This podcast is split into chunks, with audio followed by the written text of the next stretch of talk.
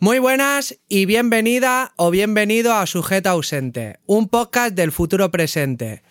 En el capítulo de hoy, especial de Halloween, también es especial porque traemos a una persona nueva, a un docente de física que nos va a estar hablando un poco de la música, de la física con la música, acordes y todo lo que vaya relacionado con la música, así que está interesante.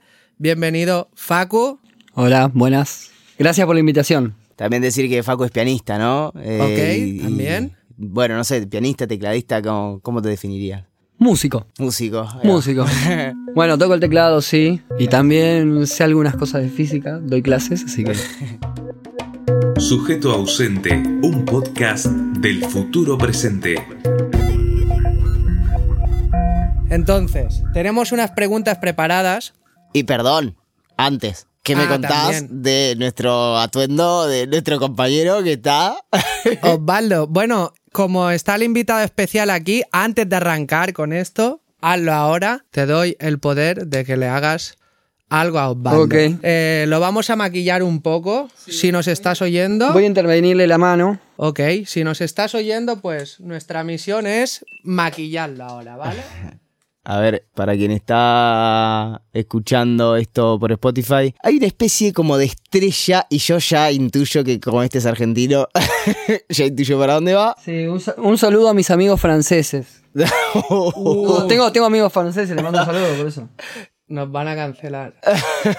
Ahí, está, tres estrellitas. Porque ellos tienen dos. Y nosotros tenemos dos. bueno, si nos has oído, si nos estás escuchando, pues eso. Osvaldo ahora ya forma parte de la selección argentina. Tiene tres estrellas. Perfecto. Vamos a arrancar, ¿no? Vamos. Venga. ¿Quién hace la primera pregunta? Vale. Tiro. Tira. ¿Qué es un acorde? ¿Qué es un acorde? Bueno, un acorde eh, son eh, varias notas juntas. ¿No? En general, una tríada, son tres notas, tres notas juntas. Hay algunos que dicen que con dos notas juntas ya podemos considerarlo acorde. Bueno, sí. Eh, en realidad después nos podemos explayar sobre lo que es un acorde, ¿no? Y que los distintos tipos de acordes. En general tenemos intervalos de terceras, tercera mayor, tercera menor. Sí. Y forman los acordes mayores, los acordes menores. Pero bueno, dentro de una tonalidad, si agarramos la primera nota, la tercera nota y la quinta nota de una escala, eh, vamos a tener el acorde principal de la tonalidad, ¿no? Bien. Y vos nombraste intervalo, muy lindo, porque vos lo sabés, ah. yo también, pero que ya que estamos, ¿qué es un intervalo o a qué se hace referencia cuando decimos intervalo? Entiendo que hay una especie de distancia, yo ya lo sé igual, pero... Claro. Claro, bueno, lo mezclamos las dos cosas, ¿no? Eh, bueno, eh, un intervalo sería eso, un poco lo dijiste, una distancia entre, entre dos notas. ¿Siempre entre dos o puede ser entre tres? ¿Un intervalo entre tres notas? No, un intervalo es entre dos notas, hay un intervalo. Perfecto. Entonces, o sea, entre un, intervalo de tercera pueden ser dos tonos. ¿Sí? Nosotros más o menos tono, semitono. Dos notas serían cuatro semitonos. No este siempre. no siempre. Vale. O sea, si vos tenés. Eh, partimos a ponerle la escala de do. Ok. Tenemos do, re, mi, fa, sol, la, si, do. Do de nuevo. Bien. Si nosotros vamos del do al mi, tocamos esas dos notas, do, mi, tenemos un intervalo de tercera. Bien. Ok. En ese caso sería un intervalo de tercera mayor. Ok. ¿Sí? Porque tenemos exactamente dos tonos. Do a re hay un tono, re a mi otro tono. Okay. Pero perdón, si de do a re tengo uno solo, do, re. Claro, sí, sí, está bien. De do a re hay un tono, Un, de re a mi hay otro tono. y pero y entre do y re tengo ahí un- una negrita que a mí me hace ruido. ¿Qué Ese pasa es el con eso? semitono que yo Ese es- decía. exactamente, Ah, exactamente. Ahí tenemos el semitono. Y bueno, si vos te vas entre el re y el mi, tenés una negrita arriba, llamémosle re sostenido Sí. Oh. o mi mi bemol. bemol. Me gusta mi Bueno, bien. entonces si vamos del do al mi bemol, en vez de tener una tercera mayor, tenemos una tercera menor. Ah, bueno. O sea, de esa manera, bueno, estamos solamente en la escala de do, que sería la más, eh, la más común y la más fácil como de identificar para aquellos músicos, músicas que, que nos están viendo. Pero bueno, ustedes se pueden parar en cualquier tonalidad y a partir de una nota contar dos tonos, tenemos una tercera. Ok. O sea que Facu, si yo toco el acorde con la tercera mayor, voy a tocar un acorde mayor, y si lo toco con la tercera menor, voy a tocar un acorde menor, o me falta algo más ahí. Bueno, te faltaría la quinta, Ah, ¿no? Suponiendo que eh, tenemos la tónica en el do. La quinta sería el sol ¿Sí? y tocando el mi, do, mi, sol, tenemos un acorde de do mayor. Bien. Si hacemos do, mi bemol o re sostenido, sol, tenemos un acorde. Y antes de entrar, antes de entrar en la materia 100% de música, ¿qué tan importante dirías que es para un productor aprender toda la data de los acordes y cómo crees que avanzaría mejor? Si con la parte de los acordes o con la parte de la melodía. Yo creo que va todo medio a la par. Relacionado. Sí, sí, sí. A ver, uno sabiendo los acordes, también lo que, lo que se supone es que también sabe la tonalidad, ¿no? Entonces, si te paras en, en- en la escala de Do, que es la más fácil, bueno, para quien conoce un teclado serían todas las teclas blancas, Sí. eh, ahí tenés armada la escala de Do, pero bueno, si nosotros, no sé, queremos armar un tema en Re, bueno, ya tenemos que conocer la escala, conocer cuáles son las alteraciones, que en ese caso en Re tendría el Fa sostenido y el Do sostenido. Entonces uno arma los acordes con el Re siendo la tónica y bueno, contabilizamos de la misma manera, ¿no? En realidad lo que está bueno de, de los acordes es que, es que uno puede jugar un poco con los acordes una vez que conoce la tonalidad. Claro. Ok. Entonces, estando, sabiendo qué notas tocar y con qué notas podés hacer melodía, Sí. bueno, después el, el productor eh, o el compositor puede, puede jugar un poco con eso, ¿no? Y, y ahí empiezan a aparecer otros, otros acordes, los acordes de séptima, los acordes de novena, no sé. Que son más. son un poco más complejos, digamos, ya, ¿no? Son un poco más complejos. La verdad que eh, yo creo que como, como compositor, que también me considero un poco compositor porque Sí. eh, eh, tengo mis temas en, en bandas o, o- o solo, eh, yo creo que también hay veces que partiendo de los acordes más simples, no sé, volvamos a la escala de dos, que, lo, que es lo más fácil, lo ¿no? más pero, fácil, vamos a tirar de eso. El do que es el primer eh, el- la primer tona- el, el primer acorde o el fa que es el cuarto acorde uno empieza a jugar un poco con la melodía con notas que no tienen particularmente que ver con el acorde y ahí empiezan desde esas disonancias a aparecer séptimas, Ah. sextas, que son otros intervalos, ¿no? Y es ahí donde se empiezan a formar tal vez acordes que, que sí son más complejos si uno se los pone a analizar, porque la música tiene como también mucha matemática a la hora de, Sí. de, de analizarla. Eh, ya vamos a ir ahí. ya, ya, ya. Eh, pero es que está, que está bueno que tal vez muchos artistas lo hacen casi intuitivamente, sin decir, no sé, voy a armar un primer grado con séptima mayor y novena. Capaz que el compositor ni lo pensó y tocó un do y arriba le tocó un re Sonó bien y ya. o un sí y ya sonó bien. Entonces, después, bueno, está también en, en, eh, en la habilidad o, o- o lo que sepa el productor para poder reforzar eh, más o menos esos acordes, ¿no? Y decir, bueno, no sé, eh, esa séptima que vos hiciste en la melodía, tal vez abajo suene para reforzar y, y levante más el acorde. Perdón, perdón. Están hablando vos y Cory hoy de melodía y yo no sé lo que es una melodía, así que si pueden explicar alguno de los dos qué es una melodía para que yo me sienta integrado con ustedes, por favor. Vale, cuéntalo. Cuenta que es una melodía. Sí. Eh, bueno, acá vos sos un productor acá hecho y derecho. Este sabe de melodía también. Eh, pero bueno, una melodía podría ser una, o sea, la podríamos definir como un conjunto de notas enlazadas con sus silencios también, pero, Sí. pero un- una, una serie de, de notas organizadas en ritmo que forman una cadena, ¿no? Cualquier nota. Sí, sí, sí, puede ser cualquier Tienen que encajar en la escala, ¿no? En este caso. Sabes que no necesariamente. Hay, Ah. hay veces que las melodías. Yo siento que una melodía. Obviamente no es fácil construir una melodía. Porque uno cuando piensa una melodía. Creo que lo que piensa es en el leitmotiv, ¿no? En, el- en- en esa cadencia de notas que sea pegadiza, que, que tenga un punch, no sé, un Claro. pegue. Entonces, creo que eso es lo más difícil de armar una melodía. Yo puedo agarrar el, el teclado y, y tocar cinco o seis notas al aire y sería una melodía también. Pero bueno, lo interesante de armar una melodía es, es eso, Claro, es ahí encontrar... entra la parte del ritmo, de la velocidad, ¿no? O sea, Claro, son varias cosas, ¿no? Exactamente. Y bueno, que, que vos tengas. Que una melodía no puede ser solamente tocada con un piano o con un. Puede ser vocal, Puede ser vocal. puede ser trompeta, puede ser lo que sea. ¿no? Exactamente. Pero bueno, ahí, ahí está lo difícil que es armar una buena melodía. Eh, pienso en los Beatles que tienen melodías hermosas y vos decís, ¿cómo hicieron estas personas para pensar melodías tan, tan pegadizas? Pero bueno, ahí está también Claro, entrar a la la, producción ahí. la magia. Claro. y Sí. la producción. Sí, sí, Claro, sí, sí. no, no. ni, ni tanta magia, ¿no? O sea, no, no, improvisaban en un, en un disco de estos. Claro. Sí, porque eran tremendos músicos y ahí te das cuenta. Cuando un músico es bueno, te das cuenta Claro. por eso. Bueno, y me pongo, me pongo a pensar también, eh, linkeándole un poco con los acordes, que no es lo mismo una melodía sobre una base de acordes que sobre otra. También. Que, que uno agarre y dice, bueno, toco tal melodía, pero le cambio los acordes abajo y la melodía suena completamente distinta. Sí. O, o, o- Es, o- es decir, a ver, que no sé si lo termino de entender. Yo toco do, re, mi, fa, sol, la, si, sobre do, y vos estás diciendo, bueno, ahora tocamos sobre fa, por ejemplo. Exactamente. Ah, ok. O sea, es dejar la misma melodía tal cual, ni transportarla, ni nada, y cambiar la base. Cambian la base de los acordes. Entonces también eso tiene un, un juego muy importante a la hora de escuchar la melodía.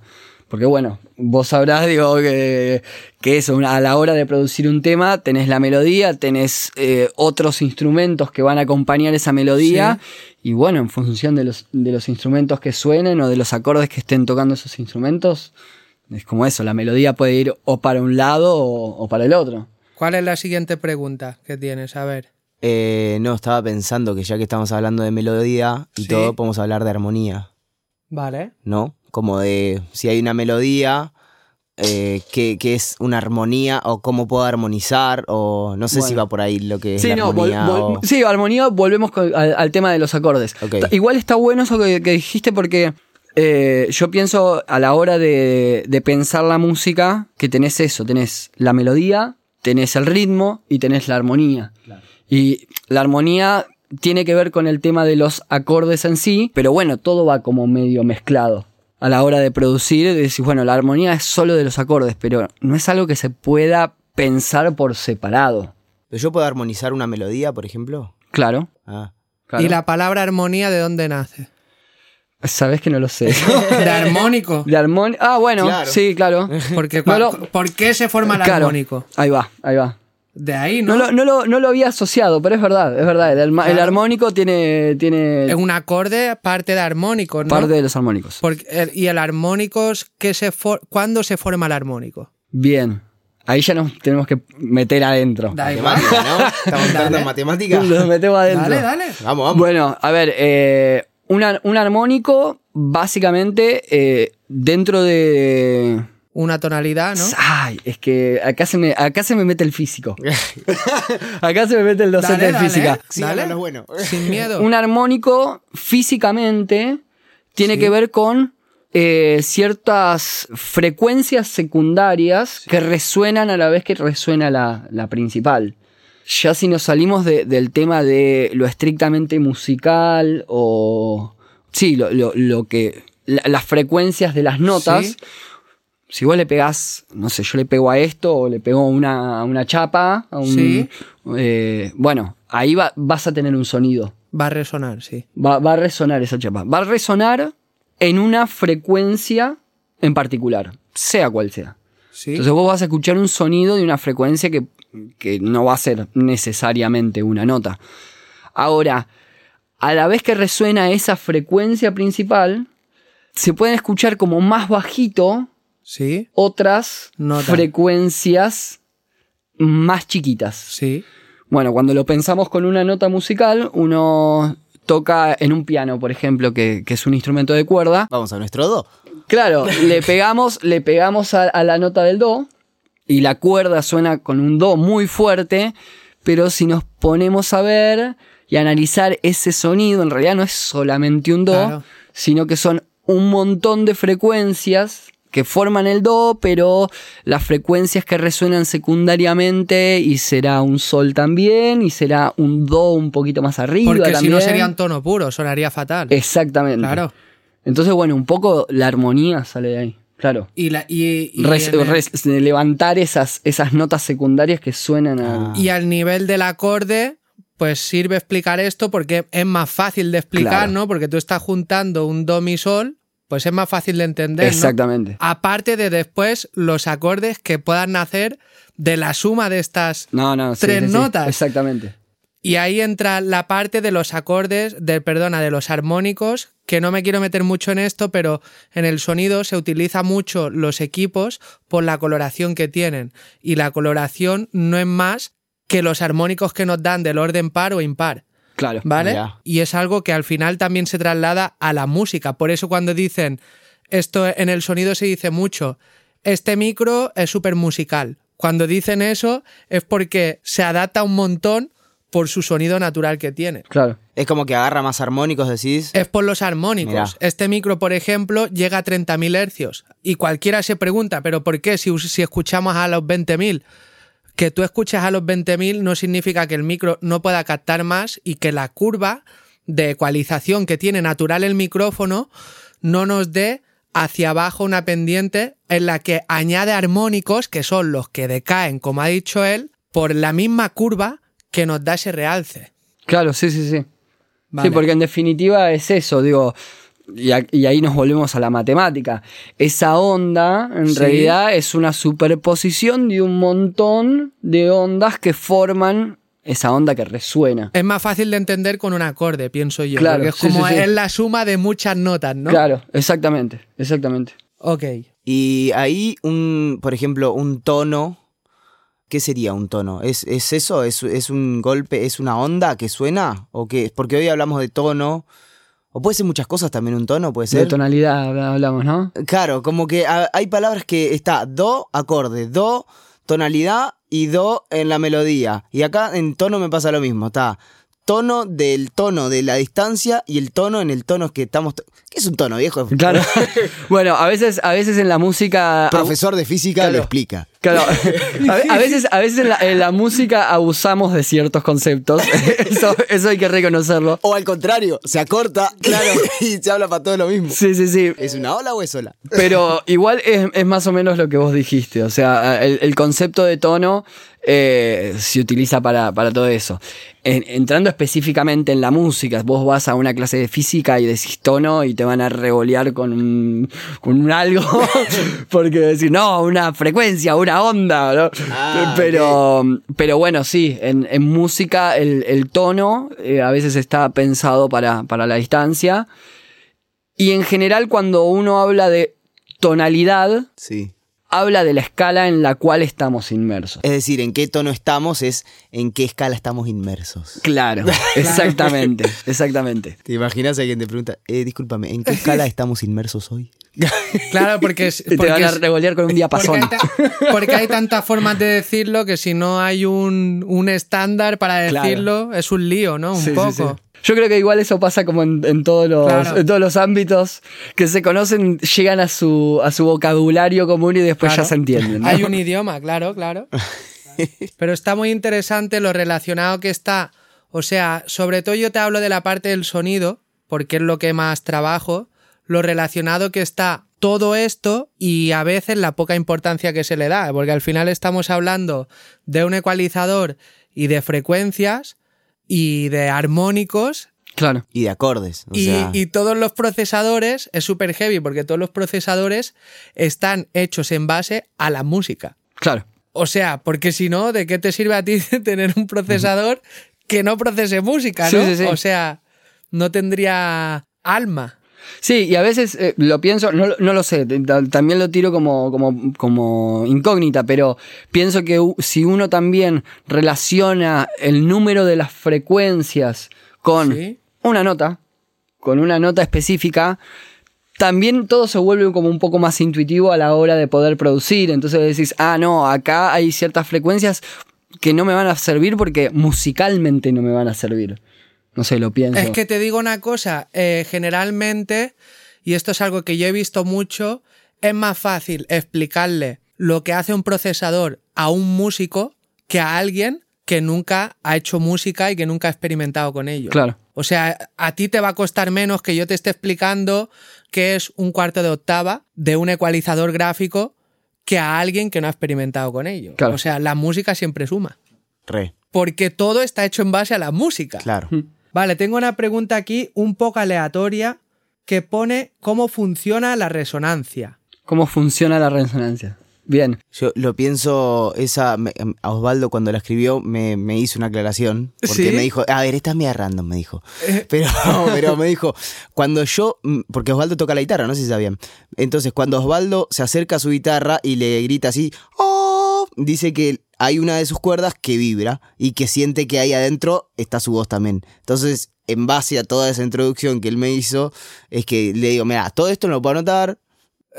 Y, y ahí viene la pregunta. De ahí viene la resonancia. A ver. Sí, yo, yo creo que la pregunta random, porque se fue de gira, vino así y la tiró así como medio. Eh, bueno, igual creo que la, la- la- la tiré medio por abajo, pero bueno, una- la resonancia eh, tiene que ver con, con esa frecuencia característica de, de aquello que produce sonido técnicamente, ¿no? O sea, si yo toco una nota al aire, la, la primer cuerda de la guitarra, podríamos decir que resuena en un mi. ¿Sí? Eh, entonces, sería exactamente eso, la resonancia como esa frecuencia en particular en la cual cualquier acción que uno le haga se activa esa, esa, Se activa, bien. esa resonancia. Es, es muy... eh, a ver, esa resonancia se puede activar con un golpe o con, con- con una fuerza en particular o con la misma frecuencia. Digo, es- no sé si, si sintieron a veces, Por pero... resonancia, claro. Por resonancia, claro, que a veces las notas, las notas graves, eh, cuando estás en un recital y tal vez hay ciertas notas que son muy graves, los sentís en el pecho. Hmm, sí. Como que la caja torácica, por así decirlo, te empieza a vibrar. Resuena. Exactamente, resuena. Hay ciertas, hay ciertas frecuencias que son más graves, hacen resonar nuestra caja torácica. O por, lo- por ejemplo, un diapasón. Un diapasón cuando, cuando lo ponemos cerca de alguna nota, de alguna cuerda, no sé, un diapasón en la, si lo tocamos cerca de una nota la, va a hacer, va a hacer vibrar La nota. la, la nota, pero por una cuestión de que, de que es, en realidad técnicamente también es una fuerza. Eh, ya me metería mucho porque es, es- es, eh, la onda de presión, el sonido Sí. que va moviéndose y también mueve la... Claro, es que la, la La cuest- cuerda. la cuestión de todo esto es que al final el sonido siempre necesita un medio para excitarse. O sea, Exactamente. porque el sonido viaja por el aire. Exactamente. Si o por el se- agua. o por el agua, por el- las superficies, pero que si no hay nada que lo mueva, que haga que se mueva, no se va a mover. No el sonido. Claro. Exactamente. Exactamente. ¿Y esto qué, esto qué partiría, para yo entenderlo bien, de una fundamental? Eso sería una fundamental, la resonancia. Exactamente. La, parte de una fundamental y tiene una excitación de, de armónicos, ¿sería? o- Claro, claro. Vale. O sea, va, va, va como todo mezclado. O sea, todo lo que estuvimos charlando va como medio Claro, mezclado. está todo medio de la mano. Ah, Claro. Igual yo no sé si termino de entender, por ejemplo, cuando uno entra a una iglesia o algún lugar como que tiene mucho, así, mucho, ¿qué sería? Mucha reverb, Reverb. mucho, mucho. Sí. ahí va, mucha reverb. ¿Esto también pasa ahí? O sea, ¿mi voz está resonando en todo ese lugar o es otro el fenómeno que está pasando? No, ahí, ahí sería más, bueno, Un esto, delay. Un, un delay, una reverb, un- una cuestión de que... eh, Estuvo rebotando de muchas maneras en la superficie. Exactamente. O sea. No- repartiéndose. No es que está resonando todo el lugar ahí, No, es no. que mi voz está... bueno, Está no sé. viajando en el aire, rebotando en una pared y te vuelve, se dispersa de distintas maneras. Ok. ¿Vale? Tú Esta- en, una, en una reverb, tú tienes el, el parámetro modificable, no siempre, pero muchas veces de difusión. La difusión, tú puedes elegir dentro de una reverb cómo quieres que sea la difusión dentro del mismo efecto. Claro, Y te cambia la resonancia, porque tú estás cambiando, digamos que es como si tú cambiaras las superficies de, de tu recinto para amoldarlas a cómo quieres que sea tu reverb. claro. La semana pasada estuve en la montaña y muy alto. ¿Sí? Yo decía hola y un tipo de enfrente me decía hola y nada, me tuve que ir corriendo. ¿Eso es lo mismo? Eso es, es algo parecido. Claro. O sea, sería, eso sería el eco, básicamente, pero el eco es que ese rebote de tu voz se oye perfectamente. Se oye claramente. Un Uno, delay, sí. uno lo, lo tira, sería el delay, claro. Eh, ahora, cuando uno dice algo, o habla, o grita, y la voz yendo se empieza a mezclar con la voz viniendo, no, no, es, tan, no es tan clarificado. Ya no se clarifica tanto ¿Y eso es ese también? rebote. Y eso ya no sería eco. Ah. Eso ya sería reverb. Se podría decir que una reverb es un eco complejo. Para que se entienda. Una reverb son múltiples ecos. O sea, se están como cruzando al mismo que tiempo rebotan, que se están. claro, que Claro. rebotan en distintas frecuencias y como especulado, se podría decir, no sé cómo explicarlo, como que el sonido no solo va y vuelve y es una misma fuente, son muchas fuentes juntas que se suman y te da ese, ese efecto de reverb. Claro. ¿Y el delay que tanto hablan? Bueno, el delay sería el eco. Sería una repetición tal cual de lo que tú has dicho de Lola. Por eso sucede el delay. Ah, Agrego, agrego una cosita más con ese, con ese tema. Vos pensás que la, la onda, la onda de sonido, tiene una cierta longitud. ¿sí? Entonces, si vos estás hablando en un lugar que es, que es más grande que la onda de sonido que vos decís, seguramente lo que vos escuches sea un delay. Ahora, si vos hablás en un lugar que es más chico que la longitud de onda de la, de la cual vos estás emitiendo, ahí no vas a tener eco o delay, vas a empezar a tener reverb. Que es eso, que es cuando se te empiezan a mezclar ese rebote. ok.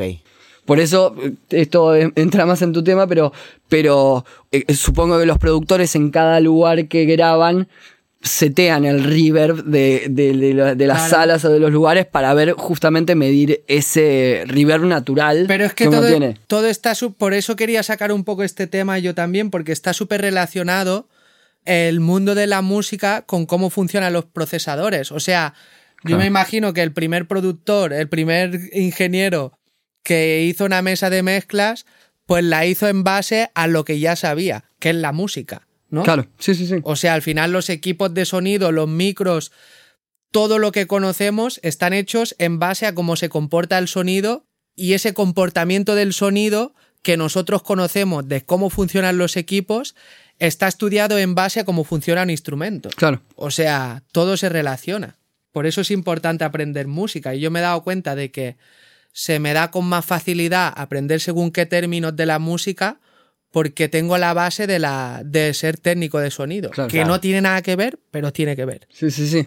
Es heavy. ¿Cómo puedo saber en qué tonalidad está una canción? Esa además me sirve a mí. Porque es el dilema de los productores, ese de los beatmakers. Y de muchos músicos también, ¿no? Claro. Estás tocando ahí decís, y vas tirando una notita y no le pegas a la cara y decís, che, y bueno, ¿en qué tonalidad estaremos? Qué difícil, si ¿no? no te la dice el tecladista o el guitarrista, estás al muere. Estaría Claro. bueno saberlo, ¿no? Bueno, yo creo que. Yo creo que. A ver, tocando en vivo te la tienen que decir. Porque si no vas a estar probando. eh, no, pero todo parte de una referencia. ¿No? Eh, en general, uno. Bueno, algo hablamos de los intervalos. Entonces, uno lo que tiene que hacer es básicamente en- eh, tener una referencia en música en general. O se usa el do o se usa el la como Vale. la referencia. Y después busca ese intervalo a la tonalidad, al sonido principal de ese tema. Ok. Eh, me meto un poquito más porque uno para lograr también la tonalidad lo que tiene que saber es cuál es la tónica. Eso iba a decir. ¿Cuál es la tónica? Que es otra palabra más que estamos introduciendo. Eh, Tono, tónica, ese viejo, pónganle otro nombre, Claro. son todos iguales. Que hago un inciso. Facu ha sido profesor mío de música y ha sido lo que hemos visto también, sí, la sí, sí. tónica, Tónica Claro. y dominante. dominante. Bueno, eh, tónica y dominante es como lo, lo- lo más básico y lo más fácil de reconocer en Claro. un tema. La tónica es el acorde principal. Si nosotros estamos en la tonalidad de Do, la tónica sería el Do. Y por decirlo de alguna manera, es como esa sensación en donde el tema descansa en algún lugar. Vale. Musicalmente descansa Donde está tranquilo. donde está tranquilo. Entonces está la tónica y está el dominante, que es el acorde de tensión. Entonces, en la escala de do sería el sol. Entonces uno hace sol como ¿Sol para... mayor o sol menor? Sol mayor, sol mayor y con séptima, Ah, ok. con séptima, como para caer en ese lugar de descanso. sol, do y cae en el do. O sea, la nota que te da tensión te dice cuál es la, la La dominante, dominante. porque es muy fácil, o sea, no- nuestro oído a nivel occidental, como entendemos la Sí, sí, música, está como entrenado ya para eso, ¿no? Exactamente. O sea, nosotros sabemos que un ah, te baja el ah. Exactamente. Entonces, una vez que uno, que ese puede ser eh, una de las herramientas, en realidad también todo se puede complejizar más porque están los acordes subdominantes también. Entonces, ¿Y esto?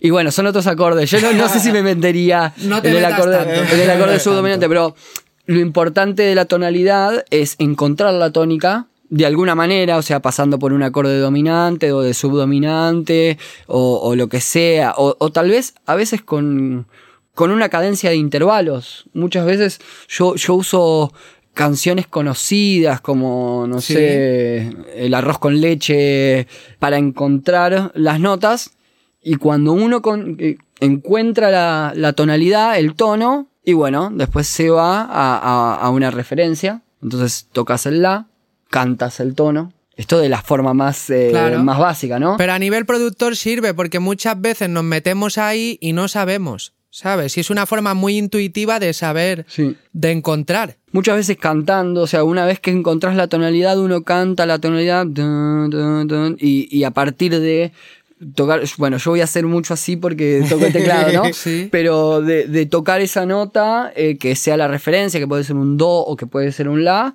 bueno, buscas el intervalo, desde el la o del do a eso que vos estás cantando y que ya escuchaste de la, del, ¿Y, de cómo, la canción, y- la y tú tonalidad. cómo piensas que es más fácil encontrar la tonalidad? ¿Con la tónica o con la dominante?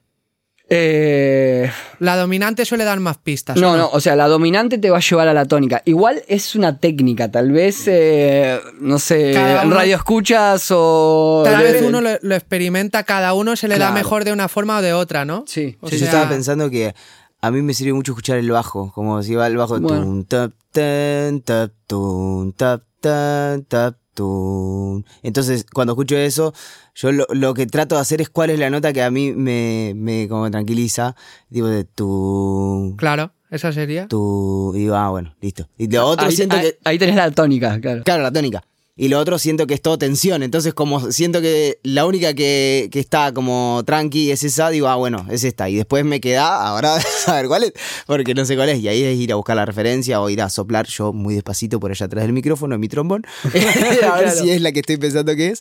Hasta encontrarla y bueno, y te vas ahí. Es ya, que más yo o menos pienso que yo pienso que a nivel de producción o incluso si solo eres ingeniero de sonido, tirando un poco por ahí, sirve un montón saber de música porque Sí.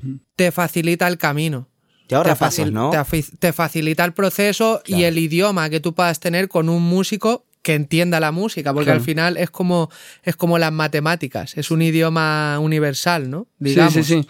Yo creo que, eh, bueno, un poco eso, eh, el entrenamiento de, de la música, o sea, tal vez no- nosotros lo estamos como teorizando mucho, pero también es meterle práctica, o sea, y, y creo que es lo más importante, porque tal vez, digo, ustedes me preguntan sobre cómo encontrar la tonalidad y a mí me sale esto como, porque Natural. es natural, porque siempre lo hice así, pero lo más importante es eso que, que- que vos decís, de, de agarrar, de, de- de investigar y de, y de probar y de tocar eh, y de escuchar y de cantar y tal vez racionalizar después todo eso que uno está haciendo intuitivamente en el instrumento o, o donde sea, digo. Es que tal vez, tal vez el cerebro funciona más fácil por memorización, pienso yo, Hmm. en ese aspecto, que es como tú ya lo has memorizado tantas veces que se, se llega a formar parte de, de tu naturaleza, ¿no? O sea, Sí, y, y no sé si es tanto memorización, si- sino eso, sensaciones, porque... intuición. Claro, porque yo lo que decía de- del arroz con leche, no sé si yo lo memorizo, pero por ejemplo a mí el cantar el arroz con leche es, es una cuarta. Arroz con leche, ese arroz, eso es una cuarta. Entonces cuando yo escucho eso y, y pienso en el, en el arroz con leche, ya sé que es una cuarta, pero porque lo canté 17 millones de Claro. veces. Y no pasa tanto por memorizarlo, sino por interiorizarlo, por, por Ah, escucharlo y- y tocarlo. Claro, lo interiorizas. Claro. Y creo que eh, también va por ahí. Después es eso. Yo ya sé que eso es una cuarta y, y- y nos ponemos a, a desglosarlo como más, eh, eso, racionalmente. Pero bueno, eso también ayuda. Eso es, eh, creo que es lo que más ayuda. Claro. ¿Qué pregunta tienes por ahí? Venga. A ver, me parece que es, es, es un buen momento. ¿Sí? No sé si vos te acordás, Cori, seguro nuestros mejores oyentes se acuerden, los que Sí. estuvieron desde siempre. me encanta tu sonrisita cómplice ya. Sí, sí, ya sé, ya sé que va a preguntar. Ya, ya. Eh, hace muchos capítulos, cuando éramos bebés todavía, Sí. había un. Hicimos en nuestro primer episodio una especie de pregunta de idas y vueltas. ¿verdad, Facu? Lo escuchaste seguramente. Entonces ya sabes. ¿Viene también. por ahí? Eh, anda pensando. Déjame terminar el condimento y ya te saco. Entonces, con Cory nos hicimos un par de Sí. preguntas de idas y vueltas. Y él se salvó del marrón. Que yo hice piedra, papel, tijera. Hicimos piedra, papel, tijera Sí. y te cambié el rol. Y me cambié. Porque Porque encima, te la quería sacar de arriba, guacho. porque encima era, si tú ganas, el que gane va para, la, para el próximo, ¿no? Era. El que gana va para el próximo. Y, Y- ganaste vos, creo. y te la, era hice, ni siquiera te la hice responder a ti. No, no. Y quedó para el próximo invitado. claro. Cuando estemos juntos, dijimos, con el próximo invitado, le vamos a hacer la pregunta. Ok, Así que vamos ahí. la pregunta es, desde, desde todo tu conocimiento, ¿qué es un encuentro o qué significa un encuentro para que suceda? Puedo agregar, me parece que ya- también decía qué necesita un encuentro. Puede ser también. Bueno, pero ¿qué es un encuentro? Eh, ¿O qué necesita un encuentro para que suceda? Eso era, mira. yo creo que un encuentro necesita algún tipo de, de- de conexión, ¿no? Sí. Eh, yo creo que no siempre dos personas cruzándose en la calle es un encuentro. No siempre una cita es un encuentro. También. Entonces, eh, creo que lo, lo importante en un encuentro es eh, valga la redundancia, encontrarse dentro de un código, de un mismo código. Y que uno se sienta que, que fluye dentro de ese código. El ámbito, y pueden ser cualquier. O sea, creo que con la globalización y con el. en el siglo XXI en el cual vivimos, hoy en día el encuentro puede darse por teléfono. Puede darse acá en un podcast, eh, Claro. puede darse eh, en una videollamada o puede darse en un café. Eh, pero yo creo que, que- que eso, ¿no? Que necesita algún código en común para. ¿Y no, no te suena más de la parte física la palabra encuentro? O sea, de, del aspecto físico, no de teléfono, sino... Porque un, por teléfono ya es conexión. Bueno, Es bueno. no, no, no, bueno, pero encontrar un código. Si lo metemos con lo que dijimos hace un rato, digo, en algún punto tenemos que resonar juntos, ¿no? Ah, es bueno. algo, algo tiene que resonar, porque si no es como que no nos, no nos estamos encontrando. Estamos charlando, no sé, yo, yo voy a, a la oficina de correos y no me encuentro con la persona que me habla. O capaz que sí. Te cruzás más que O te capaz encontrás, que ¿no? sí, no sé, voy, no, no sé, voy a un supermercado y me atiende la cajera del supermercado y no siempre me encuentro con la cajera del Y a veces sí, a veces puede suceder. Claro. Pero ¿por qué eso? Porque compartimos algún código, hay algo que resuena. Creo que tiene que ser en ambos, porque Claro. si no, no es un encuentro. No. Eh, entonces, bueno, creo que, lo, creo Sí, que sí, cerraría sí. ahí la No, definición. no lidiemos más con esto. claro, por favor. Ok. Bueno, ¿qué hacemos? Bueno, yo creo que ha sido un- mucha data ya. Se ha, quedado, se ha quedado corto, se me ha quedado Yo- corto, sí, ¿eh? o sea, yo quiero seguir preguntando, pero me parece que cuando lo mire voy a tener que dar para atrás un par de veces para... Para apuntar, Sí. ¿no? Bueno, Sí, sí. pues vamos a despedir. Bueno, muchas gracias por haber llegado hasta aquí. Espero que te hayas enterado de todo, que hayas aprendido y si no, haz como Fran, vuelve atrás y con un- una libreta y un boli lo vas apuntando, que yo seguro que también lo haré. Porque algo que me pasa en el podcast, esto lo voy a decir, es que a veces me quedo empanado pensando en la pregunta que te voy a hacer o pensando en enganchar el tema y no escucho. Claro. Realmente escucho lo último y tal, y luego cuando edito los podcasts sí que digo, hostia, está interesante. Así que nada, Cori, también nos vamos casi acercando al final de nuestra primera temporada, ¿puede Sí, ser? Estamos sí. así de tristes este día. pues sí, pues sí. Eh, nada, se muchas también. gracias. Bueno, Muchas gracias, gracias. a ustedes por, por invitarme. Yo te- eh, tengo algo para, para dejarle también alusivo a la fecha que acaba de Halloween. Sí, le quiero hacer un, un regalito a, ¿Otro a nuestro amigo Acá Osvaldo. Osvaldo, ¿me, me permiten? Claro, Para poner la camarita, ahí va. claro, claro, claro. Antes de que nos vayamos, con esto nos iremos, ¿no? Así que si tienes algunas palabras que añadir, ahora es el momento. Eh, no, yo, yo, yo voy a... haga el cierre, tenés que decir, esto fue sujeto ausente, nos vemos la semana próxima y lo que quieran. Bueno, eh, esto fue sujeto ausente. eh, nos vemos la semana próxima. Va, a mí no, los van a ver a ellos. Así dónde? que. Eh, y los pueden ver eh, por, YouTube? o los pueden escuchar por Spotify. Así que sujeto ausente. Busquen. Eh, yo voy a. Y también en algo. TikTok, ¿o no? En TikTok también, sí, ya estamos por todo. Bueno, permiso. Vamos a darle, venga. A ver. Perdón, Osvaldo. Lo que ha sufrido ya este muchacho. ¡Dios! ¡Criminal! Le quedó ahí cual paloma, ¿no? Aguante Halloween, ¿eh, tú? Nos fuimos.